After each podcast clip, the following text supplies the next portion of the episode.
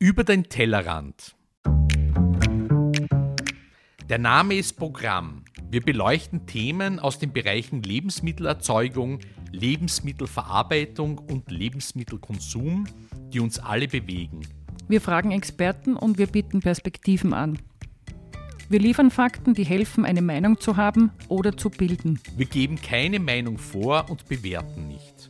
Wir, das sind Ursula Riegler und Christoph Zezele und heute sind wir zu Gast am Gut Eiderbichl, äh, nahe Salzburg, dem, nahe dem Ort Hendorf, im Flachgau ist das, glaube ich. Und mit uns der Geschäftsführer vom Gut Eiderbichl, der Herr Erngruber. Hallo. Grüß Gott, Grüß Gott. ich freue mich, Gott. dass wir Freut da sind. Ich habe gelesen, das ist hier das Paradies der Tiere. Ist das richtig? Ja, ich, ich, war noch nie im Paradies, aber wir. wir hatten gehofft, Sie beschreiben uns das ja. jetzt. aber, aber, wir haben es einmal als äh, äh, solches bezeichnet.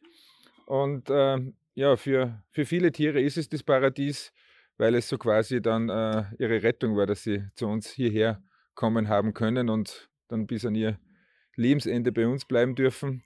Aus deren Sicht würde ich mal sagen, ja, es ist das Paradies. Aber wenn man sich so umschaut, ist dieser ganze Ort und das Eiderbichl heißt ja, dieses Gebiet heißt ja Eiderbichl, ist ja altkeltisch und äh, Bichl ist der Hügel, Eid ist das Feuer und es ist ein alter keltischer Kraftplatz. Ja, und, und da ranken sich ja viele Mythen um den Platz. Ich bin da selber nicht so äh, bewandert bei diesen Dingen, aber viele Menschen sprechen diesem Ort ganz, ganz mystische, äh, äh, ja, einen mystischen Hintergrund zu. Wenn ich es jetzt so im äh, ja, Revue passieren lasse, in den letzten 20 Jahren sind schon viele Dinge passiert, die man sich äh, oder die ich mir gar nicht so hätte vorstellen können. Alleine bei meiner Begegnung, wie ich der Michael Aufhauser begegnet bin und wie er gesagt hat, dass er was gründen will, wo Tausende und Millionen von Menschen hinkommen werden und über Tiere sprechen werden, da war dieser Ort noch nicht einmal im Gespräch oder, oder gekauft oder sonst irgendwas. Aber das heißt, Sie sind ein Mann der ersten Stunde, also von Beginn ja, an dabei? Ich bin ein Mann der, der ersten Stunde. Ich habe ihn vor, vor der Zeit, ich habe ihn 98 kennengelernt, dann haben wir uns ein bisschen aus den Augen verloren. Aber wie es dann richtig losging, äh, war ich mit dabei oder habe ich mit dabei sein dürfen. Mhm. Jetzt hört man ja schon ein bisschen die Hauptbewohner hier im Hintergrund und nachdem es ja ein Podcast ist und niemand sieht, ist, hört man den niemand Hahn. sieht, wo wir stehen, würde ich vorschlagen, wir gehen einmal ein bisschen los und Sie zeigen uns einmal ein bisschen und erzählen uns währenddessen, wo wir da sind, damit unsere Hörer ein bisschen ein Bild bekommen, oder? Genau, und jetzt gehen wir mal in den Innenhof, würde ich sagen. Mhm. Die Anlage hat aber original natürlich nicht so ausgeschaut, nehme ich mal an, oder? Na, an der Stelle stand ähm, ein altes Bauernhaus. Wirklich an der Stelle, also diese Seite ist dann quasi neu, aber darum gehen wir euch jetzt in den Innenhof. Ja. Ähm, Vielleicht sollten wir unseren Hörern ein bisschen so erklären, wie es da ausschaut. Das ist eigentlich eine Anlage wie ein, ich würde sagen, ein Fünf-Stern-Hotel. Und man sieht freilaufende Schweine, die ich ja. gar nicht identifizieren kann, was sie für eine Rasse sind. Dann Hühner und einen Pfau im Gehege. Die Esel haben wir auch schon spazieren gehen sind. Da vorne gehen die Ziegen. Ja, ich glaube, das ist, äh, also das war eigentlich sowieso immer die Grundidee von Gut Eiderbichl und auch von diesem Platz, dass äh, so viel wie möglich Tiere freilaufen und dass sie den Menschen einfach begegnen und auch umgekehrt. Und diese Begegnung zwischen Mensch und Tier, das war uns von Anfang an einfach wichtig. Weil, ähm, ja, wenn das Wissen über Tiere verloren geht, ist das schlimm. Wenn die Empathie für Tiere verloren geht, ist wahrscheinlich das Schlimmste. Jetzt befinden wir uns quasi im, im Innenhof beim Hauptgebäude. Das wurde damals neu errichtet. Also die beiden Gebäude wurden mhm. damals neu errichtet, 2000. Das Hauptgebäude und daneben ist eine ein großes Gebäude, das wir heute umfunktioniert haben, war aber damals die Reithalle. Also er hat sich eigentlich für sich selber gebaut, ah, der okay. Aufhauser, mhm. ursprünglich am Anfang, äh, für seine Tiere. Er hatte damals 38 private Tiere mhm. und Pferde und er hat, man muss das einfach Revue passieren lassen, jetzt 20 Jahre und war damals wahrscheinlich einer der ersten, der für seine Pferde eben, er hatte damals auch teure Privatpferde, Dressurpferde. Es laufen gerade die Ziegen an uns Ziegen vorbei. Ja. Und kritisieren, dass man nichts zum Fressen dabei ja. hat. Und hatte teure Privatpferde und hat denen halt auch die Freiheit geschenkt. Er ist, noch, er ist damals auch noch geritten, also noch vor der Eröffnung. Und ja, eines Tages ist er dann vom Pferd abgestiegen und hat dann gesagt, äh, ab dem heutigen Tag braucht kein Tier mehr was für mich tun, sondern jetzt stehe ich im Dienst der Sache. Und Hat aber noch keiner gewusst, was er damit meint. Mhm. Und das heißt aber seine Geschichte vielleicht ganz kurz, weil ich kenne sie auch nicht. Das heißt, er hat privat einfach einen Bezug zu Pferden als Sportpferde Ja, gehabt, er ist immer, oder? nein, er ist immer gerne geritten in Au. der früheren Zeit Ich bin kein Futter. und hat aber, er war, er war früher schon im, im Tierschutz äh, wirklich, Achtung im Mikro, Ja. äh, aktiv, hat über 2000 Hunde zum Beispiel aus Spanien geholt Ah, und die okay. bei uns vermittelt. Das heißt immer schon einen Bezug zu Ja, Tieren. aber Halt, immer. Oh, es ist die Maske meine weg. FFP2-Maske ist der Ziege zum Opfer gefallen, aber ich habe eine zweite mit. Aber jetzt hat sie es verstanden, dass man nichts zum Fressen Ja. braucht. die schmeckt nicht, die Maske. Ja, und dann hat er ähm, hat diese Tiere, die, die Hunde gerettet, hat mich dann oft eingeladen. Oder eine Szene war, er hat mich eingeladen nach München in den Bayerischen Hof, hat gesagt, komm vorbei. Äh, die hat mir damals gesagt, du, Bayerischer Hof in München ist ja toll. Und wie ich dort hingekommen bin, waren einige Zimmer mit Hunden belegt und er hat mich dann nur gebraucht, damit ich die Hunde dann wirklich vermittle und herumfahre. Ja, ja, war eine spannende Zeit. Er war immer für Überraschungen gut und er war natürlich durch seine Tätigkeit vorher im Tourismus äh, weltweit unterwegs und hat dieses Tierleid gesehen. Und ja, es hat ihn nicht mehr losgelassen und irgendwann hat er gemeint, wir müssen da Was institutionell machen? was machen. Ja. Sind eigentlich jetzt vornehmlich Nutztiere hier, weil ich sehe die Genau, gehen wir noch Schafe, weiter, Welche Die Tiere Esel. denn hier? Genau. Ja, insgesamt gibt es äh, 35 verschiedene Tierarten. Äh, jetzt da, da zum Beispiel sind wir bei einer spannenden äh, Schafgruppe. Zackelschafe, oder? Genau, Zackelschafe, das sind die mit den Hörnern. Dann haben wir da Schwarznasenschafe. Und das ist, äh, das sind alles äh, bedrohte Tierarten. Also das werden, die sind nicht für die Zucht nicht geeignet, die sind zu klein, sind aber natürlich sehr robust. Ähm, ja, und das ist, Gut, Leben- Eiderbichl versteht sich auch, Tiere hä? nur da oder werden die auch in irgendeiner Art und Weise landwirtschaftlich genutzt? Überhaupt nicht. Unsere Überhaupt Tiere nicht, ja? müssen überhaupt nichts leisten. Sie sind nur da, ähm, damit sie da sind und dass sie den Menschen zeigen, dass sie auch ihren Platz in der Gesellschaft brauchen und dass nicht alles, was nichts bringt, weg muss. Und, und sie sind eigentlich ein Symbol dafür, dass die Menschen einfach wieder mal sehen, oh, so sieht eigentlich ein, ein Zackelschaf aus oder ein Schwarznasenschaf. Und die, die sich dann interessieren, können da mehr über diese Tiere erfahren. Und wir hoffen einfach über diese Begegnung, dass bei den Menschen was hängen bleibt. Und würde es nicht einen Sinn machen, wenn man sagt, gerade bei den Schafen bleiben oder bei den Ziegen oder auch bei den Kühen, man sagt, wenn die schon da sind, also ohne dass man es jetzt überstrapaziert, deren Milch oder andere Dinge zu nützen? Also ohne sozusagen es auszunützen? Die, die zu uns kommen, also Sie meinen wirtschaftlich, oder? Na ja, einfach zu konsumieren, für den Eigenbedarf hier die Milch zu nutzen. Ja, äh, wenn, ich, wenn ich sage, wir nutzen unsere Tiere, dann stimmt es äh, nicht, dann stimmt es nicht ganz, weil die Eier von den Hühnern, die essen wir natürlich schon. Okay, Also wir schmeißen okay. nichts weg. ich mir gedacht, und die ja Produkte, die, die abfallen, die verwenden wir Ja. und benutzen wir. Aber die Kühe, die zu uns kommen, sind meistens trockengestellt. Okay. Und äh, wir hatten einmal ganz früher vor, äh, dass man die Mutterkuhhaltung, die Milch, die übrig bleibt, Mhm. Dass wir dann die Eiderbichelbutter machen, Eiderbicheljoghurt. Nur haben wir nicht mitbedacht, dass äh, die Tiere sich wirklich auf ihre Kinder einstellen und dass da eigentlich nichts übrig bleibt. Nein, bleibt nichts übrig. Also wenn man die dann nicht speziell halt noch äh, animiert für die Produktion. Und jetzt ähm, sagen wir gerade bei den unterschiedlichen Tieren, wenn wir bei den Schafen nochmal bleiben, die wir hier sehen, und bei den Ziegen, die kommen, weil jemand sie bringt und sagt, ich kann mich nicht mehr drum kümmern oder weil sie sie wo abholen, weil sie schlecht gehalten. Was ist die Geschichte der einzelnen Tiere? Wie kommt ein Tier auf Gut Eiderbichl? Ja, da gibt es natürlich verschiedenste Zugänge. Ähm, in den letzten 20 Jahren haben wir über 14.000 Tiere quasi gerettet, die zu uns gekommen sind. Und im Jahr sind so 5.500 Anfragen von Menschen, die sich mit einem Problem an uns wenden. Mhm. Also die, die, die irgendwo einen Missstand äh, entweder aufzeigen oder äh, die sagen, du, ich, ich habe einmal ein Reh mit aufgenommen hab, oder ich habe ein Schaf gerettet, habe das mit der Hand aufgezogen, jetzt kann ich es aber bei mir in der Wohnung nicht mehr halten. Ähm, aber der Großteil der Geschichten sind einfach, ähm, dass Menschen in ihrer Situation ein bisschen überfordert sind. Mhm. Was jetzt ganz oft kommt, ist, dass äh, Menschen auch in unserem Alter sagen, ich habe ein Pferd, ich habe einen Hund, ich habe auch ein Schaf, äh, ich habe und bin aber selber leider gesundheitlich nicht mehr in der Lage, das äh, zu halten, Mhm. könnt ihr nicht meine Tiere aufnehmen. Und wahrscheinlich auch mit zunehmender Bekanntheit sind wir da eine, eine Anlaufstelle für Menschen geworden, die einfach ein Problem mit ihrem Tier haben. Mhm. Und kommt es oft vor, dass man sagt, es meldet sich jemand, der einen Missstand in der Tierhaltung beim, weiß ich nicht, Nachbarn oder woanders. Aber wie, und wie geht man dann damit um vor allem? Ähm, ich muss Mhm. sagen, die, diese, diese Tiergeschichten oder diese Tierrettungen, wie wir sie früher hatten, dass vielleicht die Nutztierhaltung schlecht Mhm. war, dass, äh, dass ein Missstand gesehen wurde, kommt immer wieder vor, ist aber der, eher Esel, selten. der, der Esel drängt sich auch ins Gespräch. ja, Wer bist du? der Benny, Bernie? der Bernie? Bernie. Hi Bernie, wir Der müssen Bernie. kurz das Gespräch unterbrechen, Ja. weil Bernie möchte auch mit dabei Bernie hat was sein. zu sagen und auch er Hätte auch gerne ein Futter. Jetzt habe ich, ich habe wirklich nichts. Das war natürlich ein strategischer Fehler, mit leeren Händen sich. zu Schau, kommen. aber ich kann aushelfen ah, schau. mit einer Karotte. Bernie, Eine Karotte. Bernie, magst Haben du wir, haben wir große Karotten auch oder ist Karotte? Weh, du frisst meinen Finger. das mickrige Ausbeute? Hä? Es schmeckt. Bernie kracht, es schmeckt. Die Karotte, aber ein bisschen winzig. Ich, also ich Wenn wäre Sie so enttäuscht. viele Tiere hier drauf. betreuen, 14.000 sozusagen im, Ja. im Durchlauf, äh, muss ja die Finanzierung ein enormes Problem sein, oder?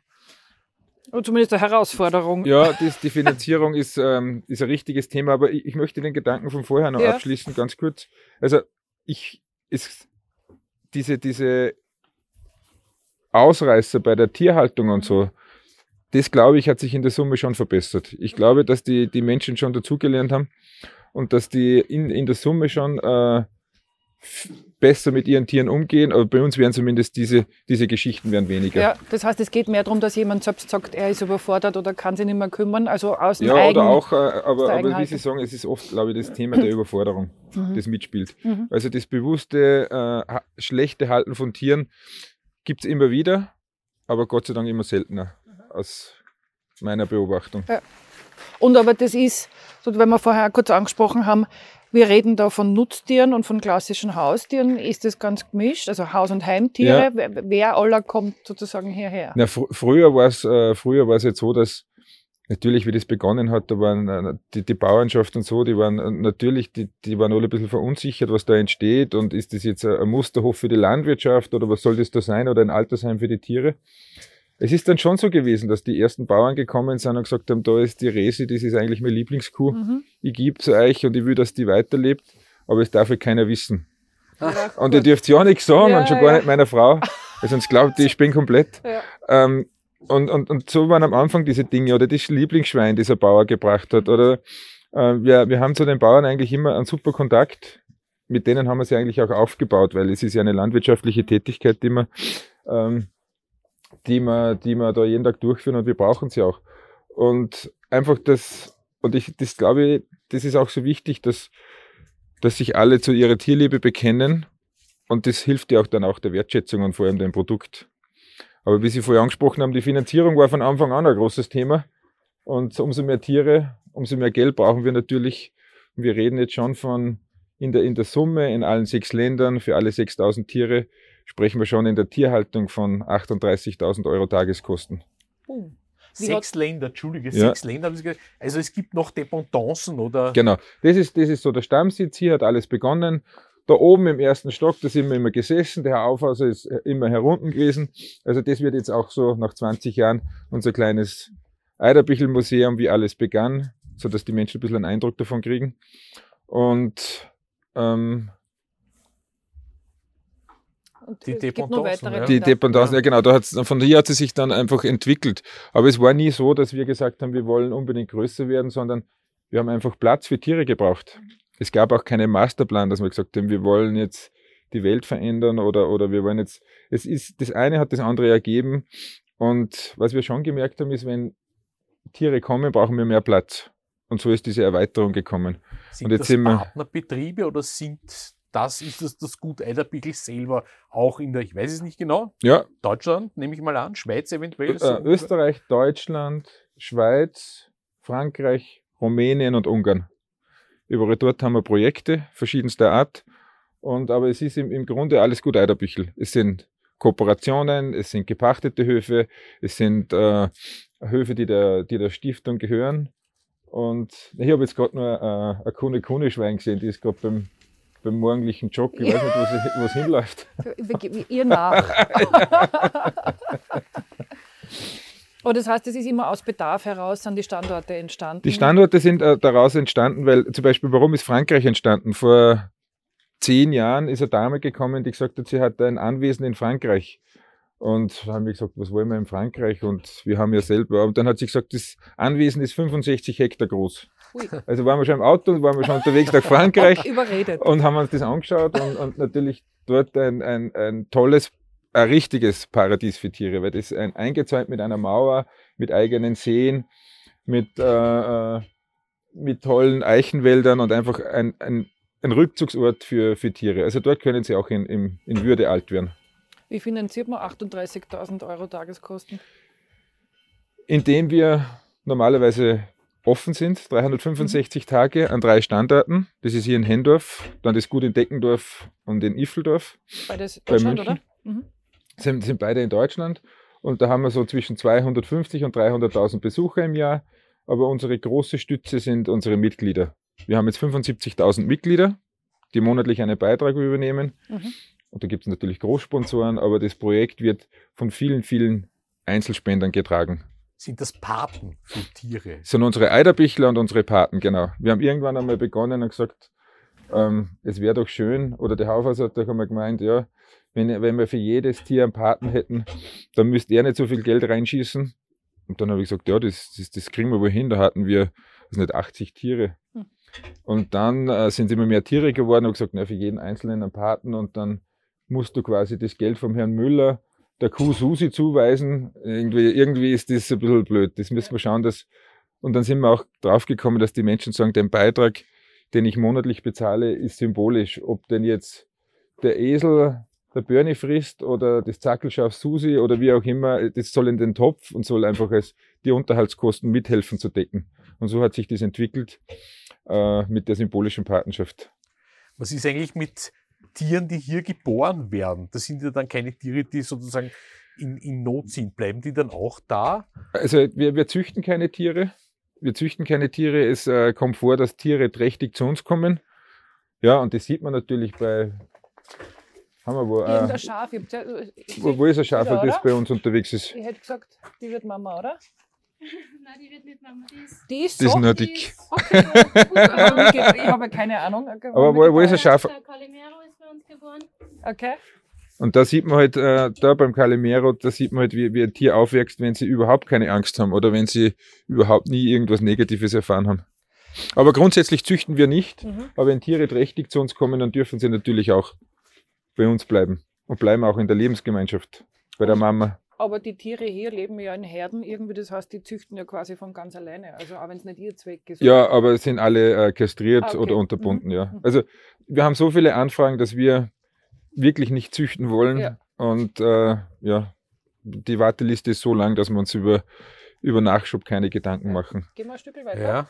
müssen. Nachdem ja offensichtlich keine jungen Tiere, junge Tiere kommen ja eher nicht, oder? Kommen alte Tiere her. Ganz unterschiedlich, ganz unterschiedlich. In erster Linie kommen natürlich äh, die Tiere zu uns, die, die dann im Alltag wahrscheinlich Probleme bereiten. Ältere Tiere, die Mhm. dann auch Geld kosten, Mhm. äh, kranke Tiere, die zu uns kommen. Das ist eher so an der Tagesordnung. Tiere, die Probleme bereiten, dann wird es auch Personen geben müssen, die sich besonders gut mit Tieren auskennen, um mit diesen Problemfällen umzugehen. Genau. Das ist natürlich äh, wichtig, dass man, ähm, dass man äh, Mitarbeiter und geschulte Mitarbeiter hat. Und ich glaube, das ist uns halt in den letzten zehn Jahren schon gelungen. Wir haben halt versucht, Mitarbeiter selber auszubilden, äh, dass man mit Kooperationen, dass sie mit bei Tierärzten lernen, dass sie, äh, wir haben eine Kooperation mit der österreichischen Tierpflegerschule, Mhm. dass dort äh, die Schüler rauskommen. Und wir haben natürlich den großen Vorteil, wir haben viele, viele Tiere und in jeder Altersgruppe. Und das ist nicht selbstverständlich, dass du halt beim Schwein, das zehn Jahre alt ist, einfach äh, äh, auch lernen kannst. Da kommt gerade jemand daher. Ja, das ist der sprechen. Casanova. Casanova. Kone- Kone-Schweine. Genau. Und das ist auch eine aussterbende Tierart. Ja. Kommen aus Neuseeland. Und man sieht, die Tiere bei uns sind sehr menschenbezogen. Und die wirken recht entspannt. Sie soweit man wirken recht entspannt und eben auch für, für die Zucht oder für die Fleischproduktion gelten sie wieder als ungeeignet. Aber Schau, der Casanova kann sogar Und sitzen. der Casanova, den hat irgendwer nicht mehr brauchen können oder warum ist Casanova am Hof? Wir werden umzingelt von Ja, Kune Da, Kune da Schweinen. kommen noch mehr. Und vor allem jetzt kommt überhaupt ein, ein, ein tolles Projekt zu uns. Äh, wir kriegen jetzt von der Wettmet ohne Wien, Ja, kriegen wir jetzt äh, 38 Kunde-Kunde-Schweine. wow. Weil das war dort, äh, die, haben, die haben mit diesen Tieren, Forschungstiere wahrscheinlich. genau, es sind Forschungstiere, haben dort äh, Verhaltensforschung betrieben. Der. Esel sagt, er möchte auch im Mittelpunkt stehen. Es ist ja wirklich sehr kunterbunt, muss man sagen. Und das heißt, die werden für die Forschung nicht mehr eingesetzt und kommen dann Genau, das. Forschungsprojekt ist dort ausgelaufen, aber so wie uns die Eva das gerade zeigt, mit, dem- mit dem Casanova, dass er Sitz machen kann. Ja, Erstaunlich. Ähm, wir werden auch so Verhaltensthemen noch äh, weiter bei uns auch mit denen durchführen, aber aus einem einzigen Grund, um auch den Menschen zu zeigen, dass diese Tiere genauso gescheit sind wie, wie eine Katze oder ein Hund und dass sie da von der Intelligenz nichts trennt. Nur weil sie keine Gesichtsmuskeln haben, weil sie die Mimik nicht so haben wie Hunde, sind sie genauso lieb und ja, Das bringt uns zum Thema, ähm, weswegen wir eigentlich hier sind. Das Thema dieser Staffel ist Tierwohl. ja, Und der Christoph und ich haben in der Vorbereitung überlegt, eben auch, wer wäre ein Gesprächspartner. Und ich finde oder wir finden, Tierwohl ist so ein Begriff, wo schon wieder jeder beginnt, irgendwas hinein zu, es ist für sich selbst zu definieren, was es ist. Ein ein sehr schwammiger Begriff, der dadurch auch sozusagen ausgelegt werden kann und und und. Und wir haben gesagt, wir versuchen mit diesen Gesprächen, die wir zu der Staffel führen, ein bisschen griffiger zu verstehen. Was heißt- Flöcke einzuschlagen. was heißt Tierwohl? Wer definiert Und weil Sie gerade das Thema angesprochen haben, auch Wissen zu vermitteln, was sind tierische Bedürfnisse? Also ich finde, man sieht immer noch sehr stark, dass Menschen oft Tiere vermenschlichen. Von Temperaturanforderungen über Futter, über ich weiß es nicht. Und ich habe selbst in Erinnerung, von den ersten Jahren, ich war irgendwann einmal hier bei einer Veranstaltung und es gab Fotos, wo in der Stuben oder beim Stubenfenster das Pferd den Schlagobers vom Teller frisst. Ja. dachte, das hat sich für mich so eingeprägt, das kann doch nicht sein, das ist nicht verstanden oder das ist nicht das, was Tierwohl wahrscheinlich Ja. versteht oder so wie Sie es heute beschreiben. Und wir wollen ein bisschen da irgendwie sozusagen diskutieren, was, was macht Tierwohl aus? Also das Foto mit dem Schlagobers war natürlich nicht äh, zum Au! Thema Tierwohl, so, sondern zum Thema, Frisst er dich auf, der Casanova. das Foto mit dem Schlagobers war nicht, natürlich kein Foto zum Thema Tierwohl, sondern zum Thema Marketing. Dass es heute Genau. noch wissen, Ja. können wir mal sagen, hat funktioniert. Mäuschen, ich hab nichts für Wir dich. haben natürlich äh, dieses Thema aus einer, aus einer wirklich, wirklich Nische rausholen müssen. Und wir, wir haben damals äh, diese ganzen Unanständigkeiten, die man mit Tieren gemacht hat, Ja. wir haben das gefilmt, wir haben... Äh, das äh, heißt, wir, es war bewusste sozusagen Ja, das war- der Grund war ein anderer. Wir haben am Anfang äh, äh, so, so viele, wir haben die, das, das Häuten der Hunde für die Pelzbesätze bei den Jacken. Wir haben diese ganzen Dinge, die Pelzproduktion, wir haben diese ganzen Filme gedreht und wir haben gesagt, okay, äh, wie ich das gesehen habe, habe ich gesagt, ja, das, das, das spielen wir jetzt den Fernsehstationen zu, dann wird sich richtig was ändern. Die Fernsehstationen haben es nur einmal gebracht um 2.30 Uhr in der Früh. Dann haben wir gesagt, naja, das, das, das, diese grausigen Bilder, irgendwie müssen wir schauen, dass wir für die Tiere was weiterbringen, eine bessere Positionierung. Aber so funktioniert es nicht. Mhm. Und dann eben über solche Fotos und über die Prominenten, die dann zu uns gekommen sind, sind die Medien einmal aufgesprungen und da siehe da, dann waren wir mal im Gespräch. Und dann haben wir gesagt, naja, wenn das so gehen soll oder muss, dann, dann haben wir einfach mal so angefangen, um Ja. auch einmal Interesse für unser Thema überhaupt zu erzeugen. Und das war äh, eher in die Richtung. Jetzt, Okay. nach 20 Jahren, versuchen wir mit unserem eigentlichen Thema mehr zu punkten. Ähm, haben jetzt, wir behaupten ja seit 20 Jahren, dass wir wissen, wie, wie sich Tiere wohlfühlen. Äh, da geht es um Themen, äh, nicht nur die, äh, die Fütterung, die Unterbringung, Partnerschaften, wer passt am besten zu wem. Äh, und wir haben jetzt eine, eine Kooperation mit der Wettmet-Uni äh, Wien, mit der ETH in Zürich und mit, einer, mit, einer, mit der Sandgrupp Stiftung in der Schweiz. Und wir machen jetzt ein Projekt, das nennt sich Quality of Life. Also wir erforschen jetzt mit Hilfe der Uni die Lebensqualität von Tieren und haben jetzt bei Pferden einmal begonnen. Und da werden die richtig vermessen, da kriegen GPS-Tracker, äh, die werden beobachtet, das sind Feldforschungen, gibt es PhD-Studenten, die sich nur um dieses Thema kümmern. Mhm. Und jetzt wollen wir jetzt das, was wir jetzt so quasi aus dem Bauch raus oder aus der Erfahrung entscheiden und glauben, dass es den Tieren gut geht, jetzt wirklich auch untermauern, wissenschaftlich Und das soll irgendwann einmal ein Booklet werden, wo jeder einzelne Tierbesitzer sagen kann, jetzt schaue ich mal nach. Aber mir ist wichtig, dass es immer verständlich ist und dass es einfach für jeden verständlich ist. Weil es sollen ja die verstehen, die die Tiere auch haben. Äh, Quality of Life, ähm, das finde ich spannend und vor allem, wenn man es wissenschaftlich begleitet ähm, und dann auch übersetzt irgendwie sozusagen für den, für den allgemeinen wichtig, Tierhalter oder die Tierhalterin. Ich äh, persönlich ein, ein Thema mit dem, dass man oft hört, das Tier ist glücklich oder man wünscht sich glückliche Tiere. Wie weiß ich denn, ob ist es überhaupt der richtige Anspruch glücklich? Das ist für mich so eine Vermenschlichung vom Anspruch her. Oder ist es ein gutes Leben zu führen, richtig, wenn es ein Nutztier ist, gehalten, auch Haustiere richtig gehalten zu werden, ist glücklich eine Kategorie? Ich glaube, wenn man, wenn man Tiere hält, muss man, ähm, darf man es glaube ich nicht mit dem eigenen Ego verwechseln. Weil man muss, glaube ich, schon einen Schritt zurückgehen. Und das war das Erste, das der Herr Aufhäuser zu mir gesagt hat, wenn du bei Eiderbichl tätig bist, muss das Ego unten beim Tor bleiben. Weil ähm, nur weil wir mit Tieren arbeiten, haben wir auch nicht mit Menschen abgeschlossen, sondern wir sind ja ganz normale Menschen, die mitten im Leben stehen und, und wir, äh, wir haben auch nicht Tiere, weil wir irgendwas anderes kompensieren wollen, sondern weil wir denen einfach nur äh, ein bisschen eine bessere Position in, in der Gesellschaft oder ihren Platz in der Gesellschaft geben wollen und, und dass sie auch dazugehören. Nicht mehr und nicht weniger. Und wenn in der Tiere menschlichen Gesellschaft. glücklich sind. Ähm, wenn, wenn mein Hund in der Früh aufsteht oder meine Hunde, dann habe ich das Gefühl, dass sie sich freuen und dass sie in dem Moment, wie man schon so sagt, glücklich sind, weil sie wissen, jetzt geht's raus, jetzt gehen wir Gassi und, äh, äh, und sie freuen sich auf das, das Futter. Und ich glaube, man sollte einfach äh, ein zuverlässiger Partner sein. Wir merken, dass Tiere wirklich aus den schlimmsten Situationen zu uns kommen. Wirklich, da, da haben wir dramatische. Und wir sehen auch, dass sie den Menschen verzeihen. Man muss sie nur anständig versorgen. Sie brauchen äh, ein zuverlässiger Partner sein. Wenn es geht, um jeden Tag um die gleiche Zeit füttern, genügend Auslauf. Es gibt ein paar so gewisse Parameter und dann hat man schon mal das meiste abgedeckt. Ob man wirklich eine Hermes-Decke drauflegen muss beim Pferd, dass das Pferd glücklich ist, das glaube ich, wage ich zu bezweifeln. Oder Besitzer glücklich für sein. ja, aber, aber da, da ist Ja. eben genau die, dieser Punkt, wo schwierig wird, um das Glück bei, bei Pferden zu messen. Das, das ist halt dann das eigene Glück eher. Was gibt es denn noch für Tiere? Da hinten sehe ich einen, einen weißen Hirsch, wenn ich das als Wiener richtig erkenne. Da haben wir einen, einen weißen Darmhirsch, dann haben Ja. wir äh, äh, ein Rotwild, einen Hirsch haben wir auch noch hinten.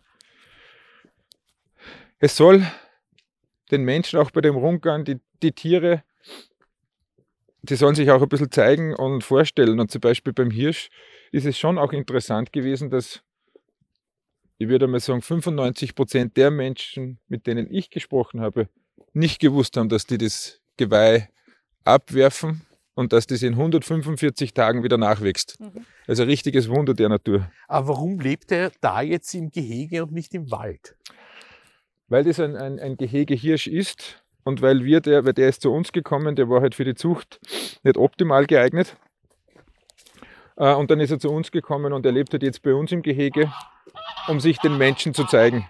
Die Graugänse melden sich, sind ganz Ja. aufgeregt. Das sind natürlich gute Wächter, gell? Ja, Also die haben wir jetzt richtig gestört. das heißt, die passen auf den Dammhirsch auf. Und dort die Gruppe ist auch ganz spannend. Das sind Lockengänse.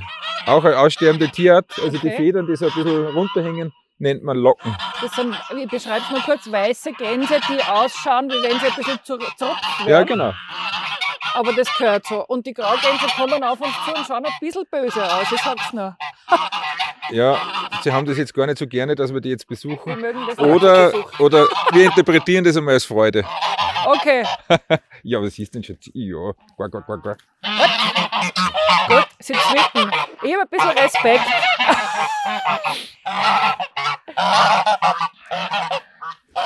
Ich habe ein Ja, wenig Respekt.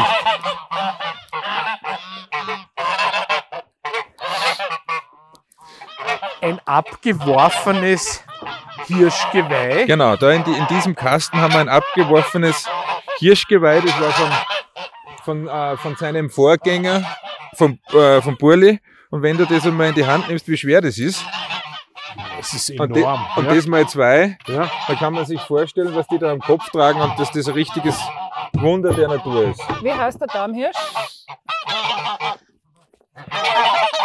Wir werden verfolgt von Graugänsen. Der Hermes. Hermes, Oder schon auf Hermes, genau. geprägt, Könnte auch so sein. Ja, und äh, der Darmhirsch, äh, weiße Hirschen, es bringt ja anscheinend ein totales Unglück, wenn man einen weißen Hirsch erschießen wer, der würde. Franz Ferdinand oder irgendwer, oder? Hat doch einen, einen weißen, na, einen weißen Steinbock, glaube Genau, ich, und geschossen. dann war das, äh, Ja. dann Ich ist hab- das Unglück über ihn gekommen. Ich Gell? habe in der Vorbereitung gesehen, dass bei Ihnen auch Schimpansen leben. Ja, und das ist ein ganz ein besonderes Projekt. Die leben aber in Gensendorf. Okay. In Gensendorf bei Wien. Das ist eine große Anlage. Das wäre übrigens äh, auch einmal ein Thema für, für eigene Geschichte Ist wahrscheinlich. dort, wo, Der der ehemalige, wo der ne? ehemalige Safari-Park Ehemaliger? Safari-Park haben wir okay. übernommen. Ah, okay, das Ja, wusste ich nicht. 2009 und, Mhm. und dort leben äh, 34 traumatisierte Laborschimpansen. Und wenn man das dort sieht oder auch hört, Ja. Das ist eine, eine richtige bedrückende Stimmung natürlich. Die, die sind wirklich Wildfänge, sind dann ins Versuchslabor gekommen. Ja, und der Safari-Park ist 2009 in den äh, Konkurs gekommen. Mhm. Und da hat sich die Republik, hat einen, einen Nachfolger gesucht, der dieses Projekt betreuen kann. Ja, und wir, ja, die Jane Goodall hat einmal zu uns gesagt, äh, dieses Projekt ist richtig schwierig. Und Schimpansen sind richtig schwer zu halten, aus einem einzigen Grund, weil die dem Menschen zu 98,7 Prozent ähnlich sind und genauso wie Menschen handeln.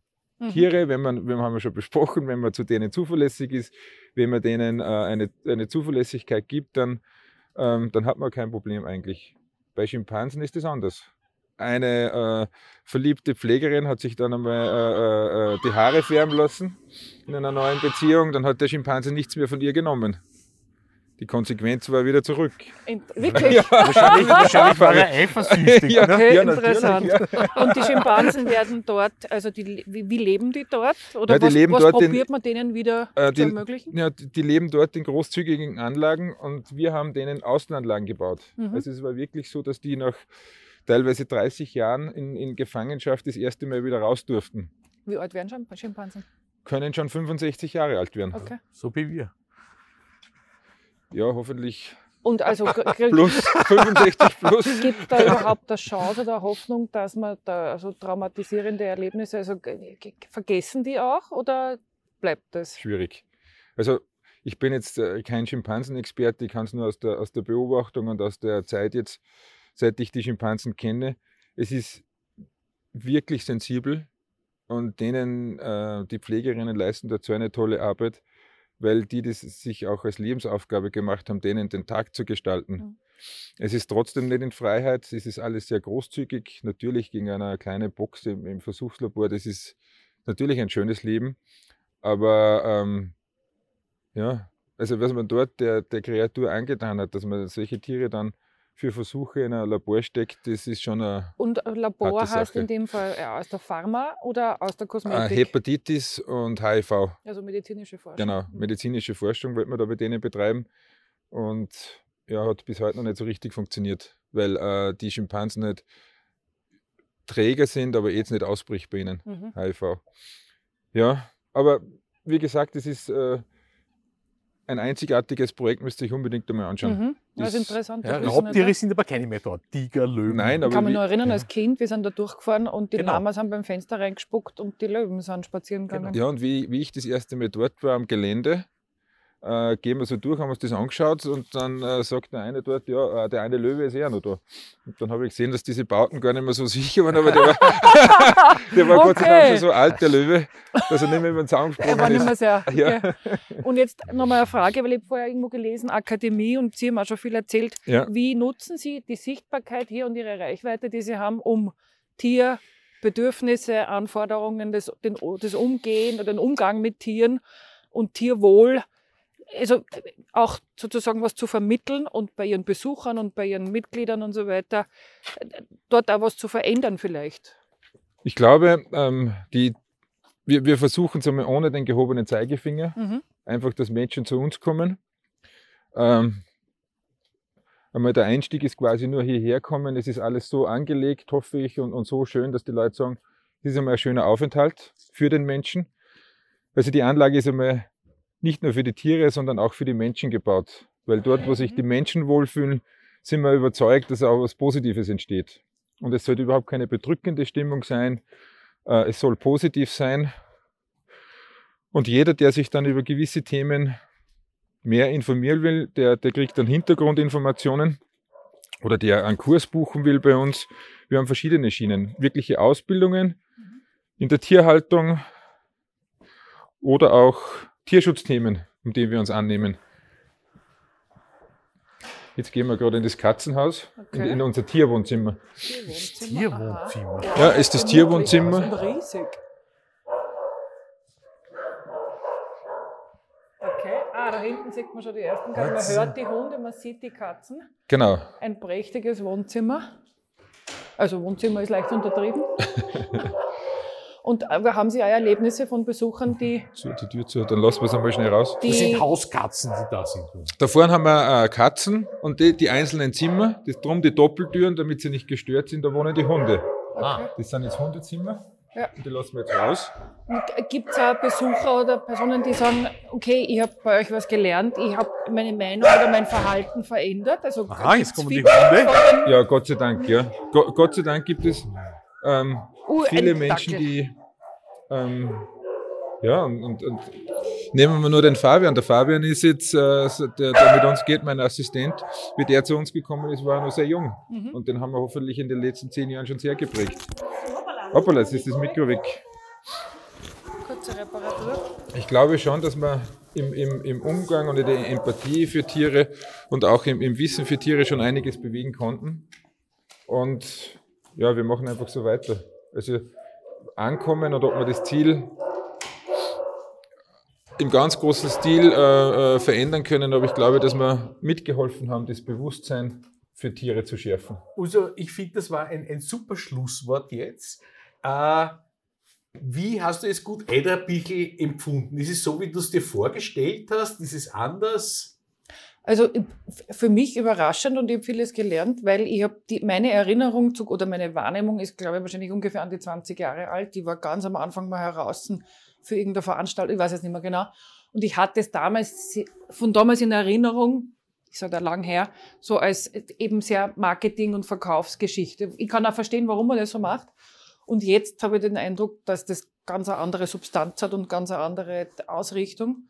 Und ich finde ganz spannend den Ansatz zu sagen, man, so wie Sie es gerade beschrieben haben, man lässt erleben und dadurch vermittelt man sozusagen auch Wissen und, und, und kann Verhalten auch von Menschen, die mit Tieren umgehen, irgendwo beeinflussen und verändern. Oder halt eben mal Wissen vermitteln, sei es mit, mit ähm, ähm, Forschungseinrichtungen oder mit dem, was man hier selber zeigt. Also ja, ich habe viel gelernt und nehme einiges mit. Also, ich kannte es ja eigentlich nur aus dem Fernsehen. Ja.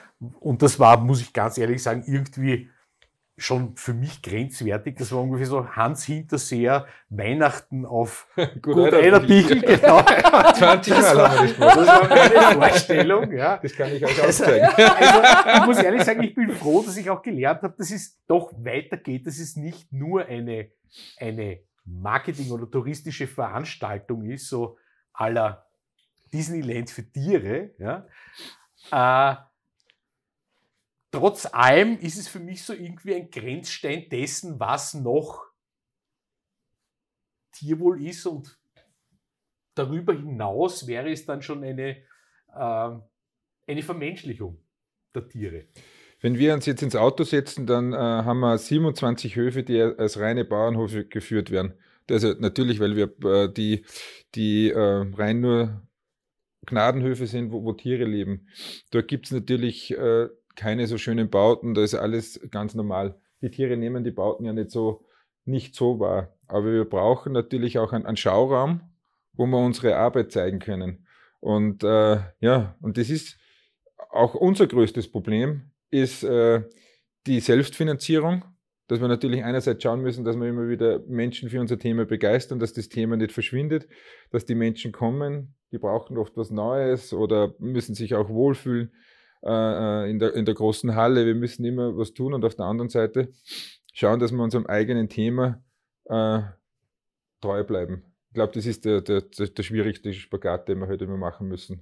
Aber ich muss auch sagen, da ist uns fast jedes Mittel auch recht. Und wenn die Prominenten ein Licht auf uns ziehen, sind wir sehr dankbar. Also wir tun fast alles. Also singen kann ich noch nicht und Ja. das machen wir auch nicht, aber sonst je, machen wir doch fast jeden Nächste Fototermin. Weihnachten kommen wir wieder und dann Ja. singen wir ein Lied.